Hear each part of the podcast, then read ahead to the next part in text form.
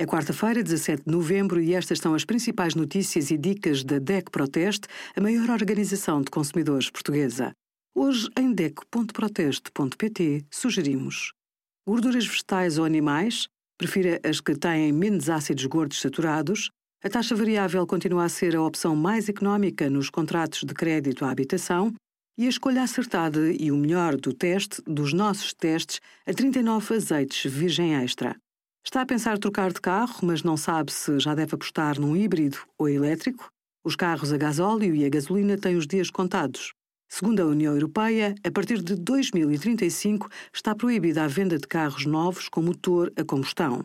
Em Portugal, no passado mês de setembro, foi batido o recorde mensal de vendas de carros 100% elétricos e os veículos com motores de combustão interna registram quedas pelo terceiro mês consecutivo, segundo a Associação de Utilizadores de Veículos Elétricos.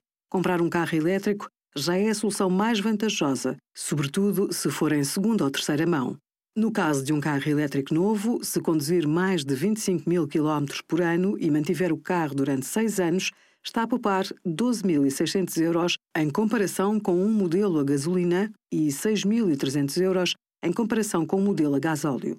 Obrigada por acompanhar a DEC Proteste a contribuir para consumidores mais informados, participativos e exigentes.